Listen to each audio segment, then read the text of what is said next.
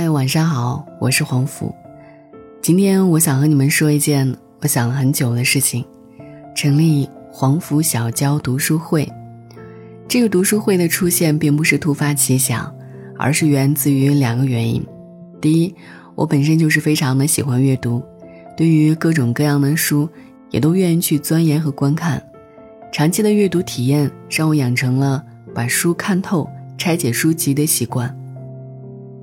这些从各种书当中拆解出来的框架和知识点，我不想只是自己去体会，我想让更多的人通过这些精华内容，开启他们的阅读之路。这也就是我想成立读书会的第二个原因。我发现周围有阅读习惯的人实在是太少了。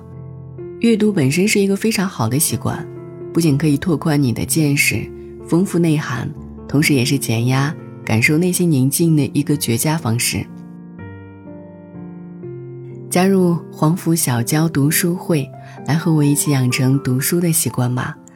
我将会从上万本的全球好书中精挑细选出一百本，将每一本书经过拆解、总结，提炼出书中的精华部分。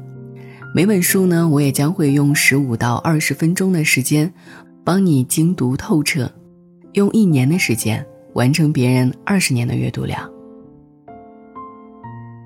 本期我将更新到的第一本精选书籍叫做《断舍离》。这是一本看似教你如何整理生活空间，实则是教会你整理人生的一本书。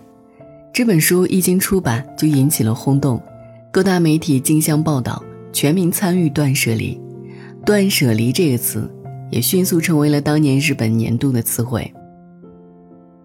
横扫日本、台湾各大畅销书榜，持续热销长销。出版三年，系列累计销量突破了八十万册。这也是对于台湾偶像剧女王林依晨影响至深的一本书。宫崎骏父子携手吉卜力工作室推出动画《来自虞美人之坡》，诠释的也正是断舍离精神。就连身心灵作家张德芬也称赞过其中蕴含的精神。每当你注意到自己在负面思考的时候，要能够断，断的能力在于观。如果你可以观察到自己的负面思考，你就已经成功了一半。如果能不理会自己的负面思考，还是乐观正面的去处理这些事，这样的人就能够成功的断去让他不幸福的思考模式。作者山下英子大学期间也是开始学习瑜伽，并通过瑜伽参透了放下心中执念的修行哲学，断行、舍行、离行。那么今天就邀请你跟我一起来走进这本书《断舍离》。我是黄甫小娇，我在黄甫小娇读书会上等着你，扫描下方的二维码就可以收听到我对这本书的解读。我们不见不散。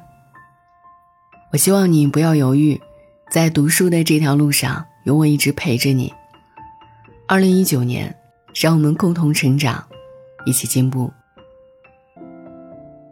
关注公众号“黄甫”，回复“读书会”三个字，一起加入黄甫小娇读书会吧。